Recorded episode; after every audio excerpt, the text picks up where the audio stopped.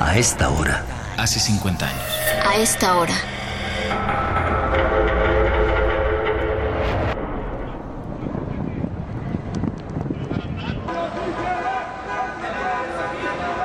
Cerré los ojos para escuchar alrededor y cuando los abrí, la plaza de las tres culturas se había convertido en mar.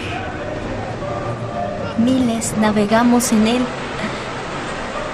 Cerca de las escaleritas que dan para la iglesia, vi a Concha y Maru con las madres de Román y Rodolfo, compañeros nuestros asesinados hace unas semanas.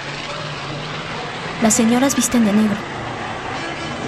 Sus ojos son lo más triste que he visto. Traen escritos los nombres de sus hijos y una manta que dice, aquí nadie se rinde. Yo veo mucho movimiento en el tercer piso. Desde ahí van a hablar los oradores. Por allá de las ruinas no falta los que echan novio, un trovador que se desgañita o los obreros que dejaron la fábrica para venir. Las señoras curiosas pasean con sus niños y hasta los solovinos se alimentan de las tortas estudiantiles. El de los merengues ya hizo su agosto y cerca de él los muchachos cantan Hey Jude, na na na na.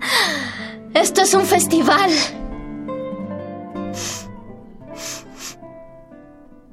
Otra vez ese olor a azufre. Tal vez me va a dar catarro.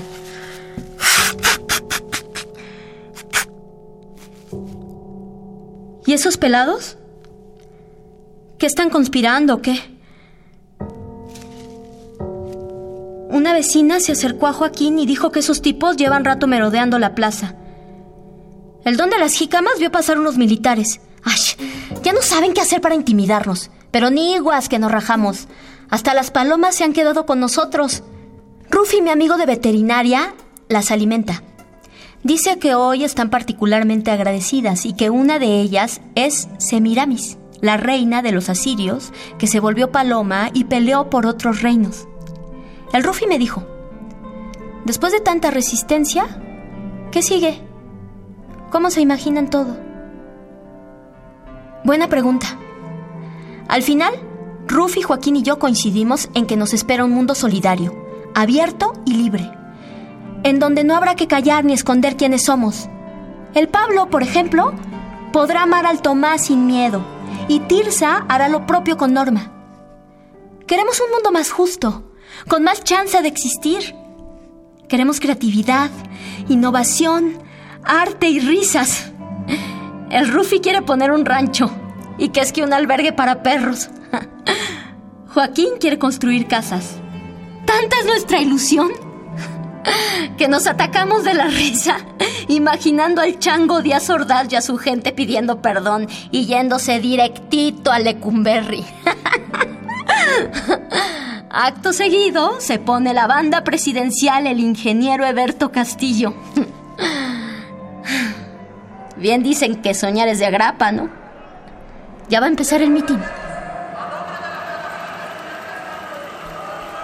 Se escucha una ovación. Pero...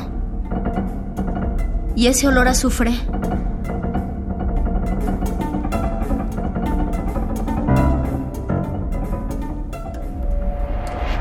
A esta hora. Hace 50 años. A esta hora.